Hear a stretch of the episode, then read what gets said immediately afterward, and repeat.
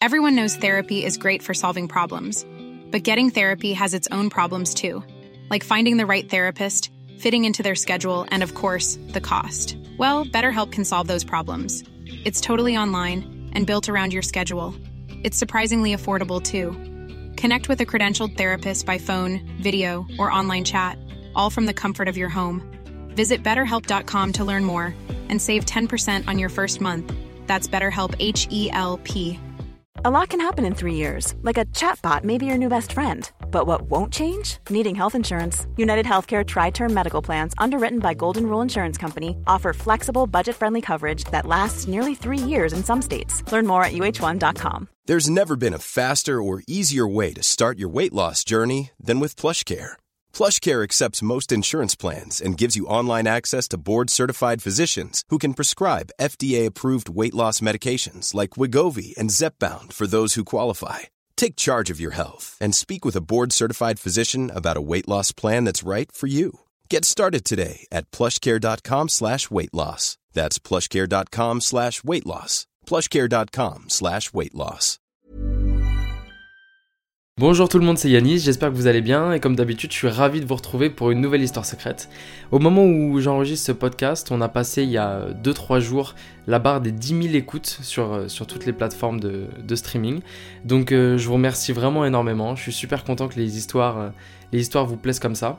Euh, en plus de ça, on est présent dans, dans l'histoire secrète sont présentes dans tous les, euh, les classements des, plateformes, donc que ce soit sur Deezer, euh, Apple Podcast, Amazon ou Spotify. Donc voilà, je voulais vous dire un grand, grand, grand merci. Aujourd'hui, je vais vous raconter l'histoire du Rainbow Warrior. Le Rainbow Warrior, c'était un navire amiral de l'organisation que tout le monde connaît, Greenpeace, qui a été saboté par les services secrets français en 1985.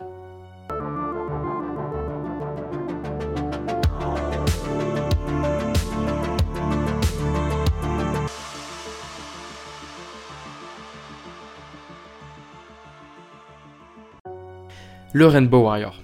C'est le navire principal de l'organisation Greenpeace et donc il accompagne fidèlement tous les militants euh, lors de leur lutte dans les océans, vous savez, quand, euh, ils essaient de saboter les bateaux euh, pêcheurs de baleines, ce genre de choses. En juillet 1985, le Rainbow Warrior est amarré à Auckland en Nouvelle-Zélande. Il doit bientôt repartir en mission et sa future mission sera d'aller perturber les essais nucléaires français à Mururoa en Polynésie française.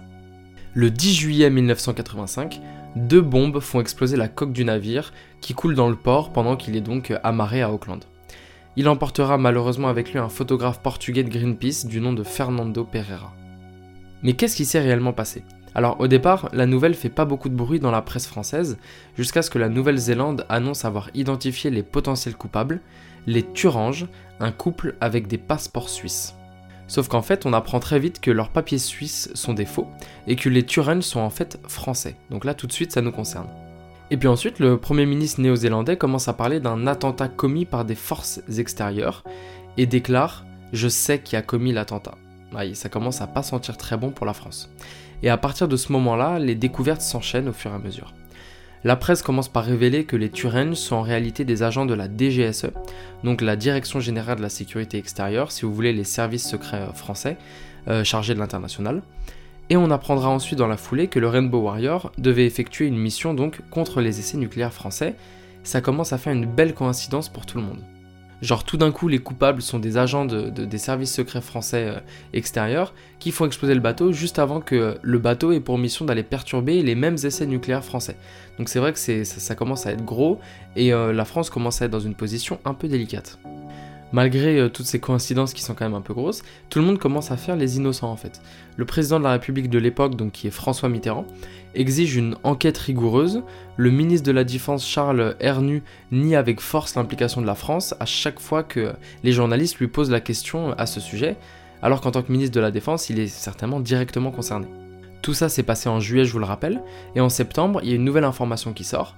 En réalité, il y avait trois équipes de la DGSE sur place à Auckland et plus seulement le couple Turange. Donc c'en est un peu trop. Quelques semaines plus tard, le ministre de la Défense démissionne carrément et le chef de la DGSE démissionne aussi. C'est quand même un sacré aveu de, culpabilité. Laurent Fabius, à cette époque qui est Premier ministre, il reconnaît la responsabilité totale de la France et de son service de renseignement dans l'attentat contre le Rainbow Warrior. Au final, seuls les faux époux Turange, là, les deux agents de la DGSE euh, dont je vous ai parlé, seront réellement condamnés. Aucun responsable haut gradé ne sera poursuivi, ni le ministre, ni le chef de la DGSE, ni un supérieur hiérarchique, personne.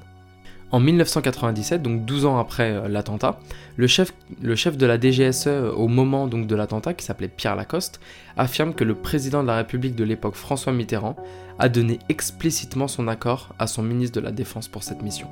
Donc en fait, au début, tout le monde niait en bloc, que ce soit le président, le ministre de la Défense, le, patron de la DGSE, alors qu'au final, tout le monde était impliqué jusqu'au président qui avait donné son accord vraiment euh, d'une manière très claire à son ministre de la Défense, qui lui a donné l'ordre au chef de la DGSE.